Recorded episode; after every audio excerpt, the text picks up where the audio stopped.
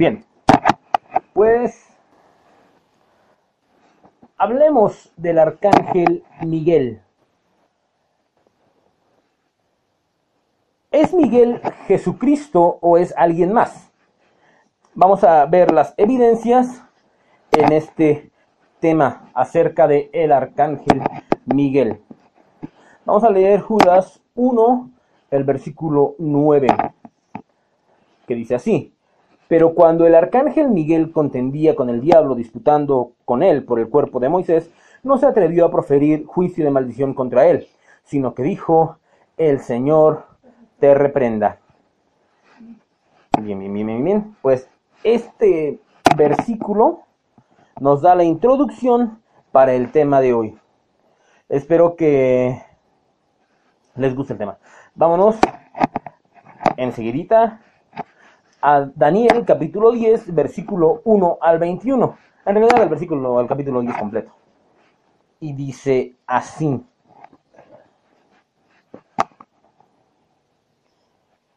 En el año tercero de Ciro, rey de Persia, fue revelada palabra a Daniel, llamado Belsasar.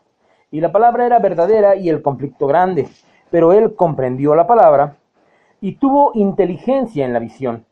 En aquellos días, yo, Daniel, estuve afligido por espacio de tres semanas. No comí manjar delicado, ni entró en mi boca carne, ni vino, ni me ungí con ungüento hasta que se cumplieron las tres semanas. Y el día 24 del mes primero, estaba yo a la orilla del gran río Idekel. Y alcé mis ojos y miré, y he aquí un varón vestido de lino, ceñidos sus lomos de oro de Ufaz. Su cuerpo era como de berilo, y su rostro parecía un relámpago, y sus ojos como antorchas de fuego, y sus brazos y sus pies como de color de bronce bruñido, y el sonido de sus palabras como el estruendo de una multitud. Y solo yo, Daniel, vi aquella visión, y no la vieron los hombres que estaban conmigo, sino que se apoderó de ellos un gran temor, y huyeron y se escondieron. Que después yo solo y vi esta gran visión. Y no quedó fuerza en mí, antes mi fuerza se cambió en desfallecimiento, y no tuve vigor alguno. Pero oí el sonido de sus palabras, y al oír el sonido de sus palabras, caí sobre mi sueño, caí sobre mi rostro, en un profundo sueño y con mi rostro en tierra, y he aquí, una mano me tocó, e hizo que me pusiese sobre mis rodillas y sobre las palmas de mis manos. Y me dijo, Daniel, varón muy amado, está atento a las palabras que te hablaré, y ponte en pie, porque a ti he sido enviado ahora. Mientras hablaba esto conmigo, me puse en pie temblando. Entonces me dijo, Daniel, no temas, porque desde el primer día que dispusiste tu corazón a entender y a humillarte en la presencia de tu Dios, fueron oídas tus palabras, y a causa de tus palabras yo he venido. Mas el príncipe del reino de Persia se me opuso durante veintiún días.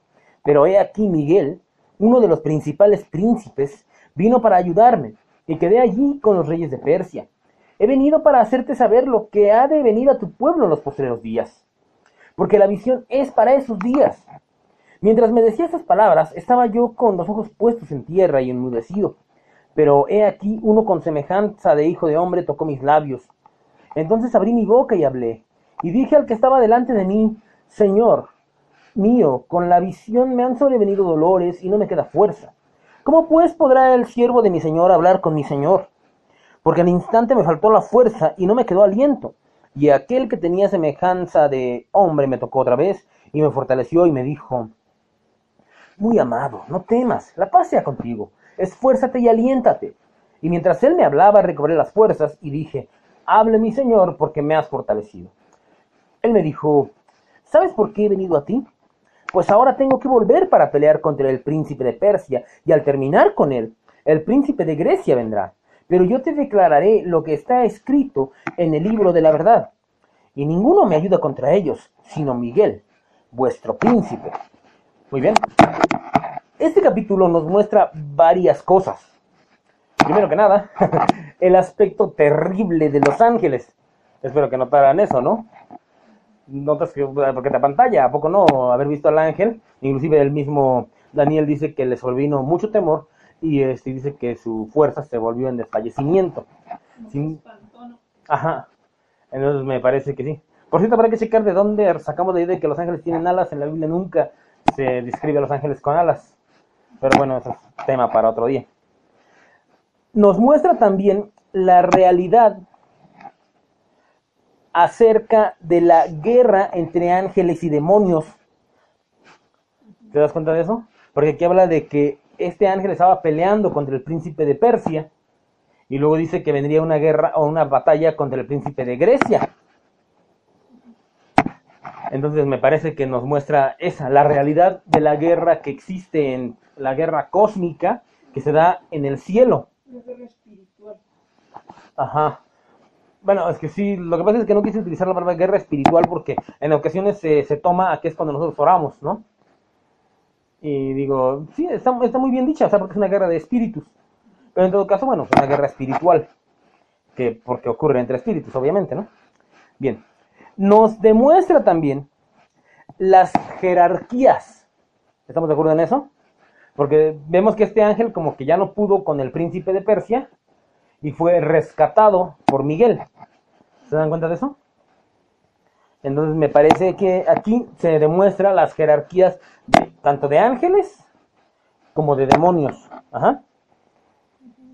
Notamos también que aquí el arcángel Miguel es descrito como un ser más poderoso que un ángel. ¿Estamos de acuerdo con eso? Por eso volvemos a lo mismo, la importancia de las jerarquías. Eso lo vamos a leer más adelante también. Notemos también que aquí Miguel es llamado uno de los principales príncipes, Ajá. dando a entender que Miguel es uno de varios. Ajá. Bien. Ahora nos quedamos con lo de las jerarquías. Vamos a leer lo que dice Efesios.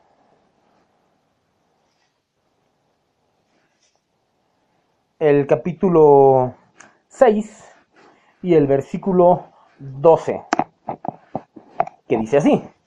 Porque no tenemos lucha contra sangre y carne, sino contra principados, contra potestades contra los gobernadores de las tinieblas de este siglo, contra huestes espirituales de maldad en las regiones celestes.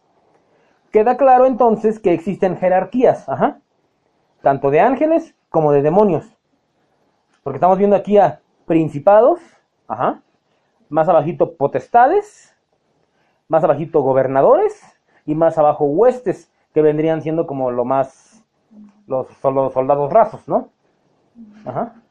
Entonces, por ejemplo, también eso, pasándolo al otro lado, eh, también entregan los ángeles, vienen siendo los soldados rasos, mientras que los arcángeles vienen siendo una especie de, de jefes, ¿no? Si es que son varios. Ah, príncipes precisamente. Entonces volvemos a lo mismo. Que existen jerarquías entre ángeles así como de demonios. Sin embargo, ahora nos seguimos preguntando si Cristo y Miguel son la misma persona o si son distintas personas. Vamos a leer lo que dice Apocalipsis, el versículo 12, el capítulo 12 y el versículo 7. Bien. Después hubo una gran batalla en el cielo. Miguel y sus ángeles luchaban contra el dragón y luchaban el dragón y sus ángeles.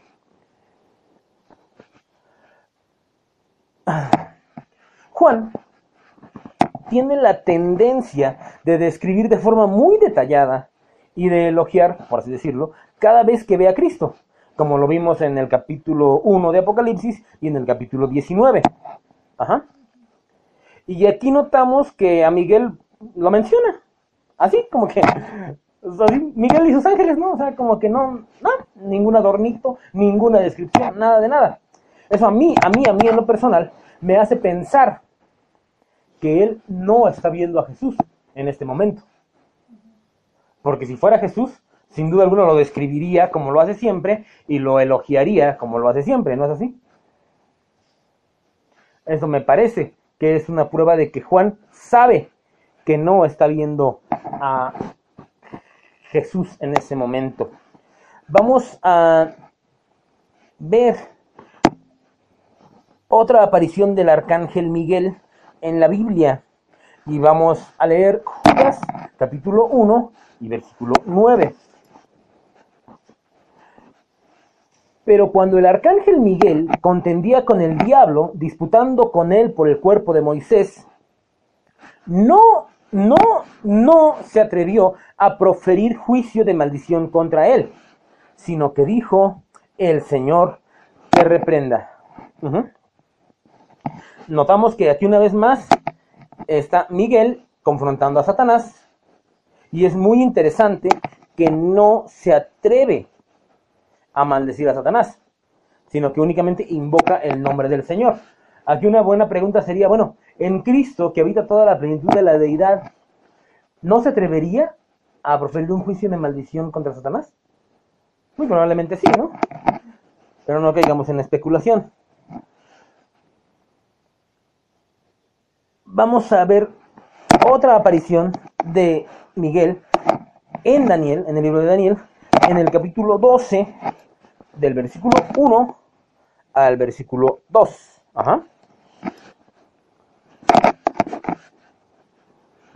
Dice así, en aquel tiempo se levantará Miguel, el gran príncipe que está de parte de los hijos de tu pueblo, y será tiempo de angustia, cual nunca fue desde que hubo gente hasta entonces, pero en aquel tiempo será libertado tu pueblo, todos los que se hayan escritos en el libro. Y muchos de los que duermen en el polvo de la tierra serán despertados, unos para vida eterna y otros para vergüenza y confusión perpetua. Bien, espero que notemos que esta profecía se refiere al tiempo de la tribulación. Y también es para el tiempo del fin, obviamente. Esta profecía sobre Miguel para el tiempo del fin es notable porque notan que es el gran príncipe que dice que está de parte de tu pueblo. Ajá. Entonces, este es una... Bueno, o sea, vamos al final de cuentas nos demuestra, vamos a escuchar, que le llaman príncipe a Miguel. Muchos hermanos dicen que en esta parte el hecho de que sea llamado el gran príncipe significa que, que Él es Jesucristo. Pero ya vimos que hay principados del lado de los demonios, ajá, y ahora estamos enterados que hay principados, porque el mismo Miguel es un príncipe de, en, vamos, del lado bueno, ¿no? Del, en el cielo. Cuando decimos principados, ¿a qué nos referimos? Por ahí vas, por ahí vas. Pero, o sea, que la, que la palabra te diga a lo que se refiere. Principados. De príncipes, ¿no? Como comandancia, de, comandantes. ¿No? Como rey. ¿Cómo? Como rey, como... Ajá. Pues sí, de hecho sí. Entonces, esta parte a mí se me hace muy interesante. Y vamos a ver lo que dice Colosenses del capítulo, en, eh, o sea, el capítulo 1, del versículo 15 al versículo 16. Aquí vamos a ver de quién estamos hablando capítulo 1, versículos 15 y 16. Él es la imagen del Dios invisible, el primogénito de toda creación, porque en Él fueron creadas todas las cosas, las que hay en los cielos y las que hay en la tierra, visibles e invisibles. Ojo, sean tronos, sean dominios, sean qué? Principados, sean potestades, todo fue creado por medio de Él y para él. Bien, entonces notamos otra vez la palabra principados, muy posiblemente refiriéndose a príncipes. Ajá. Y afirma que fueron creados por medio de Jesucristo, ¿no es así? Entonces, muy probablemente aquí estemos viendo la evidencia de que el arcángel Miguel, el príncipe, y que también por Daniel es llamado uno de los principales príncipes, fue creado por medio de Jesucristo. Ajá. Me parece que aquí es muy probable entonces que sí estemos viendo que hay una distinción entre Miguel y Jesucristo. Bien. Este texto es un texto interesante porque Miguel es un arcángel. ¿Qué significa arcángel? Significa ángel principal, o en todo caso jefe, el jefe de los demás ángeles. Ajá. Pero al final de cuentas, al llevar la palabra ángel ahí, eso significa que el arcángel Miguel, pues viene siendo un ángel también. Ajá. ¿Y qué es lo que dice Hebreos capítulo 1, versículo 5? Porque a cuál de los ángeles dijo Dios jamás, mi hijo eres tú, yo te he engendrado hoy. Y otra vez, yo seré a él padre, y él me será a mí hijo. Si no se lo dijo a ningún ángel, y si el arcángel Miguel es un arcángel, pero al final de cuentas es un ángel, significa que tampoco se lo ha dicho a él. Y, y concluyendo, al final de cuentas, la Biblia jamás identifica a Jesús con Miguel. Entonces, esta tesis es interpretativa, es decir, que la gente llega a esa conclusión, pero la Biblia nunca, nunca, nunca lo dice. Entonces, esta, esta cuestión de que Cristo y Miguel son la misma persona siempre será discutible y es más probable que sean diferentes personas.